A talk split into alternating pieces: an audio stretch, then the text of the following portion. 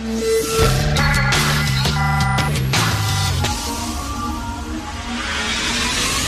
10 à 11. De 10 à 11. Richard Martineau. Politiquement incorrect. Cube Radio. Bon mardi, merci d'écouter Cube Radio et politiquement incorrect. Gabrielle Bouchard, la directrice de la Fédération des femmes du Québec, devrait démissionner. Elle n'a plus sa place à la tête de cet organisme-là et je vais vous expliquer pourquoi.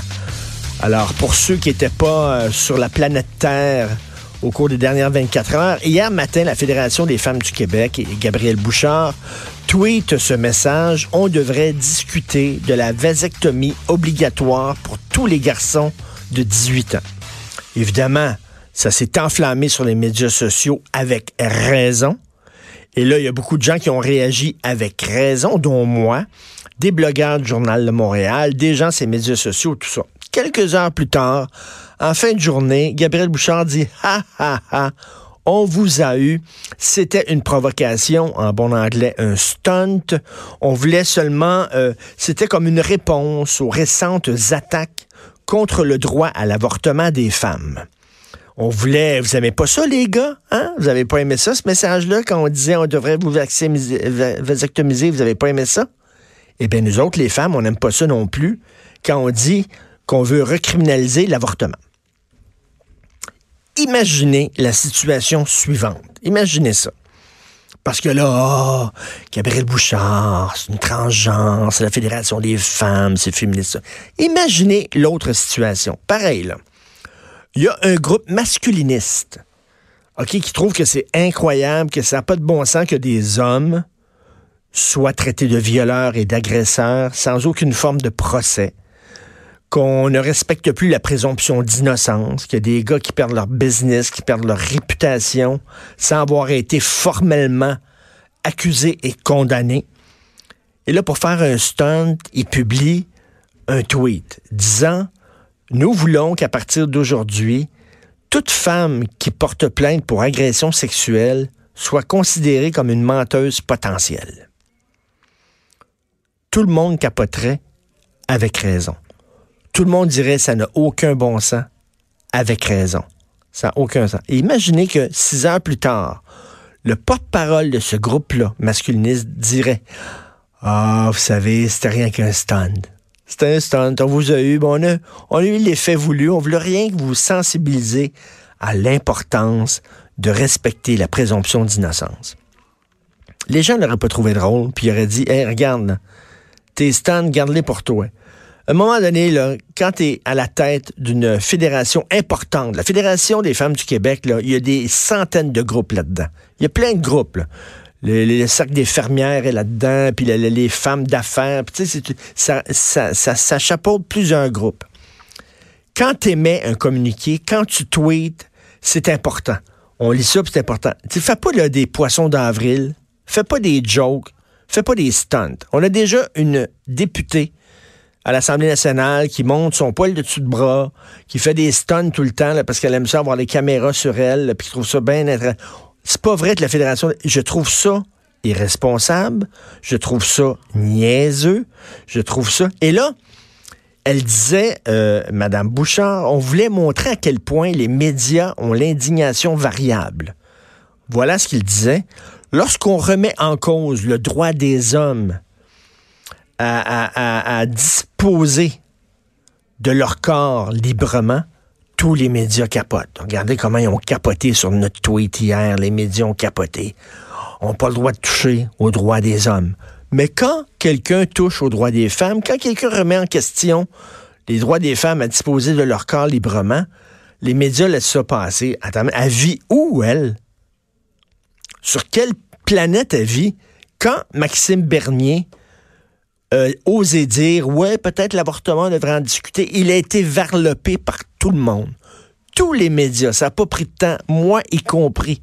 On l'a tous varlopé. De gauche comme à droite, on l'a varlopé ben raide. Je suis allé, moi, à la télévision, euh, j'ai écrit là-dessus, ici à la radio, lorsque les conservateurs ont refusé d'appuyer une motion présentée par le Bloc québécois disant qu'il faut réaffirmer le droit des femmes à disposer librement de leur corps et que les conservateurs n'ont pas appuyé cette motion-là, je l'ai dénoncé, j'ai dit que ça n'avait pas de bon sens, que c'est une maladresse incroyable. C'est pas vrai qu'il y a une indignation à deux vitesses. Il y a un consensus au Québec et il y a un large consensus au Canada pour dénoncer les gens qui veulent revenir en, arrière en matière d'avortement. Puis oui, c'est écœurant ce qui se passe aux États-Unis, mais à force de regarder des films américains, des séries américaines, euh, d'écouter de la musique américaine, on pense qu'on vit aux États-Unis. Non, on vit dans un pays qui s'appelle le Canada. On vit dans une province, dans une province qui s'appelle le Québec. Et ici, je suis désolé, mais il n'y a pas de gros mouvement pour revenir en arrière en matière d'avortement. Il n'y a pas de mouvement comme aux États-Unis, avec des politiciens, avec des mouvements euh, religieux organisés. Il n'y a pas ça. Essayez-vous de faire des débats entre quelqu'un qui est pro-choix et quelqu'un qui est pro-vie. Essayez de trouver quelqu'un de pro-vie. C'est dur en tabarnouche. Tout le temps les mêmes, les mêmes totos. Nous autres, ici, nos studios sont situés face au parc Émilie-Gamelin. En face, au parc, il y en a tout le temps deux, trois euh, beaux avec une grosse croix qui distribue des circulaires contre l'avortement. Tout, le temps même. C'est un pelé, deux tondus. C'est tout. Il n'y a pas de menace concrète aux droits des femmes et à l'avortement libre et gratuit. Donc, Gabrielle Bouchard, elle invente un ennemi imaginaire qu'elle gonfle, puis qu'elle veut rendre très gros, là, pour dire, regardez comment, comment c'est énorme. Donc, heureusement que la Fédération des femmes est là. Heureusement. Ça, ça s'appelle le pompier incendiaire. Un pompier qui sac le feu pour pouvoir s'assurer qu'il va avoir de la job. Hey, vous avez besoin du pompier, il y a des feux partout. Ben oui, mais les feux, c'est toi qui les allumes. Madame Bouchard, il n'y en a pas, là, de mouvement, de fond contre l'avortement au Canada et au Québec. C'est faux. Donc, elle ment. Elle lance des tweets provocateurs inutiles. Euh, qu'est-ce qu'elle fait là exactement? Qui dirigeait la Fédération des femmes du Québec avant? Françoise David. Pensez-vous que Françoise David aurait agi de cette façon-là? Et Dieu que je m'ennuie ces temps-ci, lorsque je, je regarde Québec solidaire, la Fédération des femmes du Québec, je m'ennuie de Mme David qui était sérieuse, qui était une politicienne sérieuse, respectable, respectée, qui allait pas dans des stunts puis des affaires. Elle doit regarder ce qui se passe à la Fédération des femmes du Québec, puis elle doit capoter. Elle doit se demander qu'est-ce qui se passe là exactement. Bref, moi, selon moi, elle n'a plus sa place dans cet organisme-là parce que la prochaine fois que Mme Bouchard va tweeter quelque chose, on va dire Pensez-vous qu'on va prendre ça au sérieux? C'est peut-être une autre provocation, c'est peut-être un autre stun. Ça va nous passer. Je, capote. Vous savez qu'il y a beaucoup d'argent public qui va pour la Fédération des femmes du Québec. Beaucoup d'argent public pour financer cet organisme-là. J'en reviens pas. Je veux vous parler euh, hier, une entrevue euh, qui a eu lieu hier euh, à l'émission Pas obligé d'être d'accord, animée par ma conjointe Sophie Durocher. Alors, il y avait une dame du groupe Pour les droits des femmes qui disait OK, on veut être laïque au Québec. Ben, soyons, soyons laïques full pin. Arrêtons les avantages fiscaux aux religions. Puis c'est tellement vrai. C'est tellement vrai parce qu'on parle des deux côtés de la bouche. Le gouvernement a dit il faut être laïque, il faut être laïque, il faut être neutre en matière de religion. Ouais, c'est drôle parce que quand tu es un organisme religieux, tu as le droit à plein d'avantages fiscaux. Par exemple, ton église, ta chapelle, ta mosquée, ta synagogue, tu ne paies pas d'impôts fonciers. Tu ne paies aucun impôt foncier, aucune taxe euh, foncière. Tu ne paies pas de ça. Savez-vous que les prêtres, les imams et tout ça, ils peuvent, ils peuvent euh, euh, avoir un dédommagement pour les dépenses concernant leur loyer? Vous avez un, vous avez un allègement fiscal concernant votre loyer. On dit que chaque année, c'est un manque à gagner de 50 à 100 millions de dollars au Québec pour les allègements fiscaux euh, qui sont donnés, qui sont accordés aux organismes religieux. Il y a quelques années, l'émission La Facture à Radio-Canada avait parlé d'une religion à Prévost, un groupe religieux à Prévost. Un groupe religieux obscur, une religion obscure qui avait été officiellement reconnue comme religion. Il y avait, savez-vous combien il y avait de membres dans cette religion-là? Deux. Deux membres. J'imagine que c'est un couple. Ils avaient une énorme maison. Ben, ils ont dit, ben, notre maison, c'est notre temple. Donc, ils payaient pas d'impôts, payaient pas d'impôts fonciers. Ils payaient pas de taxes foncières. Parce qu'ils étaient reconnus comme religion. Donc, leur maison devenait nécessairement un temple, une église. Puis là, ah, ils n'ont pas besoin, parce que vous savez que les organismes religieux sont considérés euh, au Québec et au Canada comme, des organismes de bienfaisance, au même titre que l'Oxfam, euh, que Oxfam, que Centraide et tout ça. Si vous donnez de l'argent à un organisme religieux, à une religion, euh, vous avez des crédits d'impôt. Puis cet organisme-là, qui peut ramasser énormément d'argent, ne paie pas un sou d'impôt sur l'argent qu'il ramasse. Donc, on donne des cadeaux fiscaux euh, et, de taxes à ces organismes-là. Pourquoi? Sous prétexte que c'est la religion? Non. Si on est laïque, on est laïque all the way. On devrait cesser de donner des cadeaux comme ça. Et en terminant, je vais parler de ce juge avec beaucoup de jugement, Jean Hébert, ex-juge de Longueuil. Lorsqu'il était juge à Longueuil, le 4 février dernier, sa dernière journée, d'après moi, c'est pris pour le président des États-Unis. Vous savez, le président des États-Unis, la dernière journée, il peut gracier des criminels, tout ça. Lui a dit, c'est la dernière journée comme juge. Fait que, euh, il, a, gracié, il a acquitté une de ses amies qui avait euh, pas fait son stop, avait pas fait son un arrêt obligatoire, 169, 600, pardon, 169 dollars, oui, de contravention, trois points d'inaptitude. Elle est allée devant son ami le juge, puis lui, il l'a quitté en 42 secondes.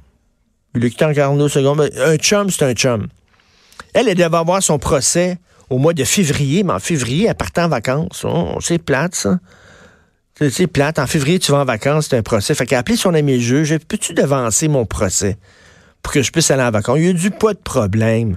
Il a devancé son procès. En 42 secondes, il l'a quitté sous prétexte en disant Oui, mais il y a des, il y a des visions, il y a des versions contradictoires de ce qui s'est passé. La police dit telle affaire, puis elle a dit qu'elle a fait son stop. Fait que depuis quand avez-vous déjà contesté une contravention? Il y a tout le temps des versions, des versions contradictoires, tout le temps. Toi, tu dis, j'ai pas, j'ai fait mon stop, la police dit, t'as pas fait ton stop. Et habituellement, les juges, dans 90% des cas, penchent du côté de la police avec raison, parce qu'ils ont des preuves, le radar, des photos, etc., des trucs comme ça. Mais elles n'ont 42 secondes. Mais c'est une chum, il a dit, vous savez, ça m'arrive souvent, souvent de juger de, de, juger, puis c'est des gens que je connais qui se retrouvent devant moi. Il dit, on connaît tellement de monde. C'est ça que dit le juge. Ah, donc, tu n'as pas le droit d'être juge si la personne qui, est devant toi et c'est toi qui décides si elle est innocente ou coupable, c'est une amie. Voyons donc, ça n'a pas de Christie de bon sens. Bref, vous écoutez politiquement incorrect. Richard Martineau. Politiquement incorrect. Alors, Donald Trump capote parce qu'il y a beaucoup d'immigrants illégaux qui rentrent dans son pays. Il capote peut-être avec raison, peut-être à tort. Moi, je pense qu'un peu avec raison, quand même beaucoup. Alors, il veut effectivement mettre, mettre un mur, faire construire un mur. Et même ici aussi, on a eu nos problèmes euh, à la colle. Euh, beaucoup d'immigrants illégaux qui passaient et tout ça.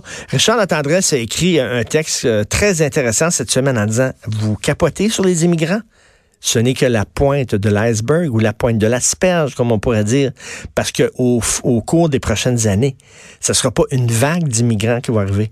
Ça va être un tsunami d'immigrants. Et cette question-là de protection des frontières va être une question extrêmement sensible au fil des ans. On va en parler avec Richard Latendresse, que vous connaissez bien, correspondant TVA Nouvelle à Washington. Salut Richard. Salut Richard. Salut, un tsunami, est-ce que c'est catastrophique? Est-ce qu'il y, a des vrais chiffres pour ça? Là? Oui, il y a des vrais chiffres pour ça. Et est-ce que c'est catastrophique? Il faut quand même mettre ça en perspective, Richard. C'est, comme inévitable. Euh, dans une certaine mesure, tu regardes euh, en particulier des phénomènes comme la réalité des changements climatiques, c'est en sorte qu'on se retrouve avec d'immenses espaces où euh, qui étaient qui étaient cultivés auparavant, qui ne le sont plus. Et mmh. dans ces pays en développement ou euh, fondamentalement pauvres, c'était les plus pauvres qui cultivaient ces terres-là, et ce sont eux qui se retrouvent encore plus devant rien, si tu peux le voir comme ça. Alors, tu sais, on, on, regarde vers l'Afrique, on regarde vers certains coins d'Asie, mais chez nous, en Amérique centrale en particulier, il y a cette réalité-là qui frappe directement euh, le Guatemala, des coins du Honduras, et ces gens-là vont continuer de monter vers le nord encore plus nombreux qu'ils le sont actuellement. Et tu parles aussi du boom de naissance en Afrique subsaharienne. Effectivement, il y a un boom de naissance incroyable dans ces pays-là.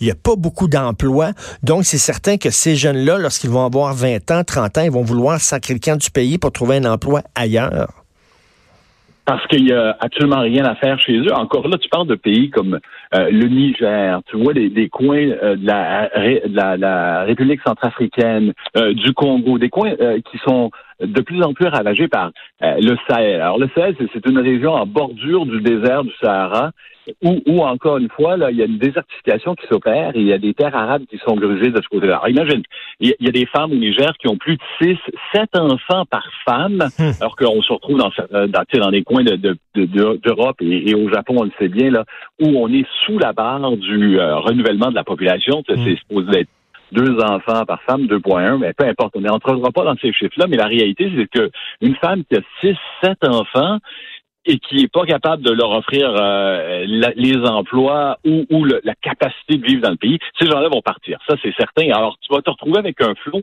euh, de gens qui vont chercher à migrer vers le nord, c'est inévitable. Euh, dans ces pays-là, ce sont des pays francophones en passant, ça devrait nous intéresser aussi. Il faut les garder à l'œil, il faut savoir que ça se passe de ce côté-là. Et donc, ce boom des naissances-là, qu'on observe moins en Amérique centrale, mais c'est réel quand même, ben, ça va finir par s'étendre jusqu'à chez nous, ça va finir par monter. Est-ce que c'est une menace? Parce que euh, la question, là, Richard, je t'entendais en intro, euh, est-ce qu'on doit être inquiet? Tu sais, il y, a tout aussi une réflexion en parallèle au fait que notre population vieillit, euh, notre hmm. tous nos services sociaux qu'on se paye actuellement parce qu'il y a des gens qui payent pour que les plus vieux puissent être soignés, les plus malades puissent être traités. ben, il va falloir que quelqu'un les, les, occupe ces emplois. Ben, ben, tout à fait, Richard, tu as tout à fait raison. Hier, je parlais avec l'essayiste Jérôme Blanchet-Gravel, puis disait, on peut pas d'un côté dire on ne veut plus faire d'enfants et de l'autre dire on ne veut pas d'immigrants. Ça ne tient pas la route. Je veux dire, si vous voulez moins d'immigrants, faites plus d'enfants. Tu peux pas dire non, moi, ça me tente pas d'avoir d'enfants, mais en même temps, je veux pas avoir d'immigrants et on va se retrouver avec un méchant problème ici, là. Ben, c'est surtout aussi qu'on veut maintenir notre standard de vie, on veut maintenir ben nos services sociaux. si on se dit, je veux pas faire d'enfants, je veux pas d'immigrants, ça me dérange pas que mon standard de vie baisse et que j'ai moins accès à des services que j'ai actuellement. Bon, c'est correct, mais je te défie de trouver quelqu'un qui dit, oh oui, moi, je suis d'accord avec l'idée de pas avoir les services que j'ai actuellement. Ça n'existe pas. Alors, on se retrouve dans une réalité où les gens veulent, veulent non seulement maintenir ça, mais ils veulent toujours plus de services. Qu'est-ce que le gouvernement va faire pour moi? Mais le gouvernement, s'il n'y a pas euh, les revenus euh, d'une jeune génération qui arrive. Et là, tu as parfaitement raison. Si, tu sais, je veux dire, il y a, y a, toute une question de société à se poser sur le fait de dire, on, on, on une politique nataliste, ça implique faire des enfants ou bien favoriser l'immigration qui s'intègre ben oui. Et là, le t'embarques sur un autre terrain. Et là, Richard, donc c'est une tempête parfaite parce que tu le disais, là, il va y avoir des immigrants dus euh, au, changement climatique. Il va y avoir des immigrants euh, dus justement au boom démographique. Ces gens-là vont se retrouver dans une dans un pays où il n'y a pas beaucoup d'emplois et c'est normal que quand tu vis dans la misère, que tu veux aller dans un endroit où c'est mieux. C'est tout à fait normal. On aurait tous ce réflexe-là. Il faut ajouter à ça aussi les guerres comme en Syrie qui fait qu'il y a des déplacements majeur de population. Donc là, Richard, c'est qu'à un moment donné, si on ne veut pas que ça arrive en masse aux frontières, il va falloir faire en sorte, l'Occident, de rendre ces pays-là habitables pour les gens qui sont là, c'est-à-dire de régler les conflits là-bas, de, d'essayer de, régler le problème des changements climatiques, d'essayer de leur donner des jobs, bref, d'aider ces pays-là pour que ces gens-là n'aient pas le goût de partir. Et ça, ça, apparaît être un immense défi. Tu, sais, tu te dis, bon, mais là, je vais ramener la paix dans le monde et mettre fin au bouleversement climatique. Euh, tu sais, bon, et, cela dit, eh, Richard, tu verbalises parfaitement bien la réalité et, et on n'a pas besoin de voir à grande échelle en disant, on va jouer à Dieu le Père et puis finalement, ça va bien aller.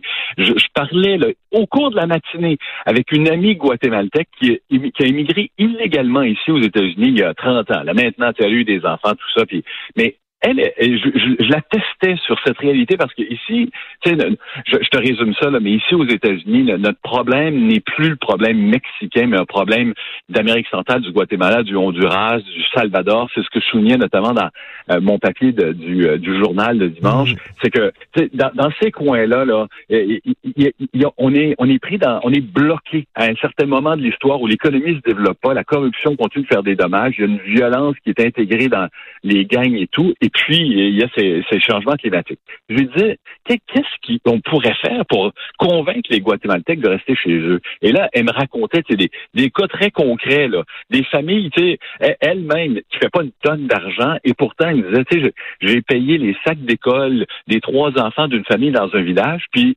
je lui leur ai payé l'accès à l'école publique, là, tu sais, ça y a coûté euh, pas une tonne d'argent, mais au moins ces mmh. enfants-là vont aller à l'école locale, vont avoir un sac d'école, vont pouvoir se, se, trouver une façon de vivre dans leur coin. Alors, tu sais, il, va falloir que l'Occident, tu dis, euh, prenne en charge l'amélioration la, du sort de ces populations-là, mais ça peut se faire de façon très concrète. Elle, dans son cas, ça passe par, c'est une catholique, elle passe par son église. Mhm. Il y a d'autres moyens pour dire, on va avoir un impact direct sur le terrain dans ces coins-là. Puis une fois que c'est, parce que ceux qui s'en viennent là, c'est pas les universitaires et c'est pas ceux qui profitent de la corruption dans le pays, c'est les plus démunis. Mm. de toute façon, tu sais, je regardais encore ce matin parce que je travaille sur ça. Là, le mois dernier, ici aux États-Unis, on a reçu, on a arrêté 144 000 personnes à la frontière. Et dans ça, là, il y a 57 000 mineurs. Quand une famille ramasse le petit d'un bras, euh, la, petite de 7 ans d'un bras, puis le petit de 2 ans de, l'autre bras, puis décide de monter vers la frontière, pas parce que ces gens-là se disent, tiens, on va, on va se faire un, trip vers la frontière américaine, ça va être le fun, nous avec maman puis papa. Non, c'est parce qu'ils n'ont pas d'alternative, tu sais. C'est Et c'est les questions d'éthique qui vont se poser, comme tu dis si bien dans ton texte, de, de, de, plus en plus, là, parce qu'il va en avoir des vagues d'immigrants. Tu parles d'un tsunami d'immigrants. Et effectivement, veut dire, quand ta maison est en feu, c'est normal que tu veuilles sacrer le camp pour protéger ta famille et aller dans une maison où, je sais pas, où la vie est plus douce, où tu as plus de possibilités ou pour tes enfants, c'est encore meilleur? C'est normal? C'est normal. Et là, euh, là t'embarques vraiment sur le terrain, Richard, du quel est notre notre choix. Alors là, sais, on, peut, on doit en discuter ensemble. Est-ce qu'on se fait un mur concret comme le président euh, Trump le souhaiterait? Est-ce qu'on se fait un mur euh, légal qui fait en sorte que quand ils se pointent à la frontière, ils ont tellement de paperasserie à, faire que ça, ça devient compliqué? Ou est-ce qu'on les aide chez eux? Ou est-ce qu'on trouve des... des, tu sais, euh, il y, a, un investissement massif euh, d'argent à, faire. Soit tu le fais à la frontière, puis tu, tu oses croire, tu oses espérer qu'ils vont rester de l'autre côté, ou bien, puis eh, eh, bon, cet ami Guatemaltèque me disait, Richard, ils sont tellement misérables qu'ils vont trouver des moyens de rentrer. Tu sais, s'ils rentrent pas par le, ce mm. mur-là, ils vont rentrer par un autre coin là-bas. Tu sais, il, faut être réaliste là. Euh, la, misère te pousse à faire à prendre des risques. on peut pas s'emmurer non plus complètement là, partout. Là. Veux dire, à un moment donné, la meilleure solution, c'est de, de, faire en sorte que dans leur pays, ça soit plus vivable, que ce soit de meilleures conditions, qui, qui, qui, voient un avenir dans leur pays, qui ne sentent pas le besoin de quitter. Écoute, euh, Richard, on parlait de ton texte, c'est très intéressant. D'ailleurs, j'invite les gens à le lire. Ça s'appelle Une vague, un tsunami de migrants. Mais euh, j'ai la chance de te parler, c'est rare qu'on se parle, donc je vais en profiter. Euh, Richard, ça fait combien de temps à Washington? Ça va faire 13 ans cet été. 13 ans. Juste savoir ça, est-ce que tu commences à te sentir américain? Dans, certains, dans certains ah, côtés de toi? Ouais. Ben, je vais être euh, très direct, oui. Oui, parce que à force de venir ici, euh, de vivre ici, tu es, obligé d'être en contact avec une, une réalité fondamentalement quotidienne américaine. Puis, puisque tu vas sur ce terrain-là, Richard, je, et, on n'en a même pas parlé avant, là, on n'a pas préparé ça, là, mais je, vais te donner quelques repères. Par, exemple, euh, la, la, relation avec les armes à feu. Tu sais, autant chez nous au Québec, on, on vraiment, les gens font des crises d'apoplexie quand ils voient la, la circulation des armes aux États-Unis. C'est parfaitement vrai. C'est une tragédie épouvantable. Mais à force de vivre ici, tu sais, je- je- tu vois que ça fait partie de la. C'est c'est vraiment dans la fabrique Mm. du pays. Tu peux pas adopter une loi en disant. C'est comme si on disait au Québec, on va adopter une loi là maintenant, là, puis l'hiver, vous allez tous, pas l'hiver, mais quand le printemps arrive le, le 17 mars et qu'il fait moins 2, là, c'est interdit de se promener en t-shirt. Mais tu sais, tu sais très bien au Québec, après avoir euh, subi l'hiver, là, Oui. quand il à faire moins 2, tu as envie de te promener en short dehors.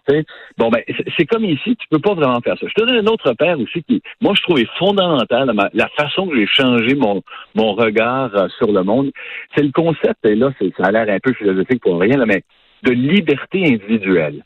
Tu sais, OK. euh, Chez nous, euh, pour, pour toutes sortes de raisons qui sont euh, historiques, euh, et, et moi je pense même climatologiques, dans la mesure où, où quand tu vis euh, six mois d'hiver, tu deviens très solidaire collectivement parce que tu crèves de fret si tu t'occupes pas de ton voisin. Mais ici aux États-Unis, il y a toute une il y a une valorisation de l'épanouissement individuel qu'on peut dénoncer, qu'on peut dire, ça- c'est- malsain, mais moi, ce que je m'aperçois, c'est que ça t'ouvre l'esprit, Richard, sur toutes sortes d'opportunités. C'est sûr que l'opportunité d'un, c'est la misère de l'autre, peut-être, mais le, le concept de, tu sais, du, j'ai l'air naïf de t'en parler, mais du, de- du rêve américain individuel, de dire, moi, je me semble que je suis capable de m'arracher à ma misère. Ça, j'ai appris à l'apprécier. Mais c'est très intéressant. Il faudrait faire à un moment donné une entrevue plus longue. Si tu viens, euh, si tu reviens à Montréal pour quelques jours, fais-moi signe, parce que ce serait le fun de savoir justement, euh, après 13 ans, c'est certain que tu commences à mieux comprendre la culture, puis à te sentir américain. Et écoute, en terminant, euh, il y a quelques années, j'avais parlé à Daniel Pilon, un comédien québécois qui roulait beaucoup aux États-Unis. Il jouait dans des soaps, bon, pas, pas des grandes émissions, mais tu sais, des soaps. Puis il y avait, bon, il y avait une carrière aux Ouais, États-Unis. Puis à un moment donné, Daniel. ben oui, puis il a quitté le- les États-Unis pour s'en venir au Québec. Il, est- décédé maintenant, puis j'avais demandé, ben pourquoi Daniel t'a quitté les États-Unis? Il dit parce que je voulais avoir des enfants, je commençais à avoir des enfants et je ne voulais pas élever des enfants dans ce pays-là que je trouvais trop tordu. Toi, si tu avais des enfants, est-ce que tu les élèverais. Est-ce que tu te poserais cette question-là? Ben, euh, Richard, j'ai trois enfants. Ah, ben je savais pas. ici. Ah oui, non, j'en, ai trois. Et, et, et- et juste pour euh, aller plus loin dans ça, ils ont 15, 17 et 20 ans. Donc, ils ont passé euh, l'essentiel de leur Ce, jeunesse. ce sont des Américains, là. Ce sont des Américains. Ouais, ils sont nés au Québec, mais ce sont des, Oui, oui. des, des Américains. Puis moi, je- j'ai, te, bon, alors là, t'as- Richard, il faut que tu m'invites à l'émission pour qu'on en parle Oui. de manière plus longue. Mais Oui. euh, je te dirais en deux mots, moi, je pense que c'est une bénédiction qu'ils aient pu euh, vivre ici, parce que euh, moi, je, je, je reste fondamentalement un Québécois fier de mon Mhm. identité. Euh, tu sais, tu peux pas t'appeler Richard La Tendresse, puis te promener à travers le monde sans que les gens disent hey, La Tendresse, que c'est ça, je leur dis c'est Québécois, tu peux pas avoir plus Québécois que ça. Alors moi, je suis fier de cette réalité-là. Mais parallèlement, moi, je suis conscient que, euh, tu sais, on a, on a notre propre histoire euh, culturelle et intellectuelle. Et puis, tu débarques aux États-Unis et mes enfants, tu sais, ils ont ils sont en contact avec cette réalité-là et ils, sont avec euh, tu sais il y a il y a, euh, cette tu sais, les, fondateurs de la, Mm. de- des États-Unis, pères de la, de République, là, tu sais, c'était des génies, ces gars-là. C'était des gens qui réfléchissaient Hmm. à comment créer créer un nouveau monde à partir de la monarchie. Tu sais, euh, on a beau parler de la Révolution française, mais ces gens-là ont commencé à se réunir ensemble en disant est-ce qu'on serait capable de gérer nos affaires tout seul sans rendre des comptes à un autre? Et, c'est le seul, et- c'est le seul pays dans Oui, sa constitution qui garantit de pursuit of happiness, c'est-à-dire de, de- de la- la poursuite du bonheur. C'est le seul pays qui a ça par écrit. Voilà, le, le, le, le- quand, quand tu décides de, t'investir dans la société, là, le but, c'est que tu sois heureux. Là. C'est pas juste de dire euh, on, on va s'arranger pour euh, que ça fonctionne, cette affaire-là. Euh, et, et moi, je trouve que mes enfants, moi, je, je suis complètement en paix avec cette idée de, de les avoir élevés ici parce qu'ils ont une autre vision du monde, à mon Mais- avis, plus large, pas meilleure, Mm. mais plus large parce qu'ils voient très bien les, les- la réalité, par exemple, de, de la circulation des hommes. Tu sais, c'est un pays, euh, c'est un pays déchiré. On, on, on le vu à la dernière élection entre euh, le centre du pays qui se sent euh, laissé de côté par des élites de la côte qui snobent ces gens-là constamment.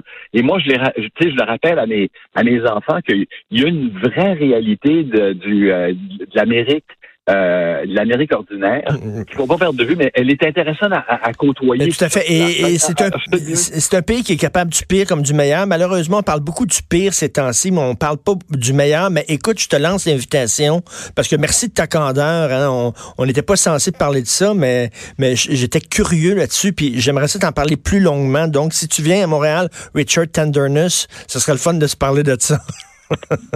Je te fais signe, c'est promis. Merci, merci beaucoup. Alors, euh, Richard Allez, Richard Richard. Tenderness, alors correspondant euh, pour TVA Nouvelle à Washington. On s'en va tout de suite à la pause. Vous écoutez Politiquement Incorrect.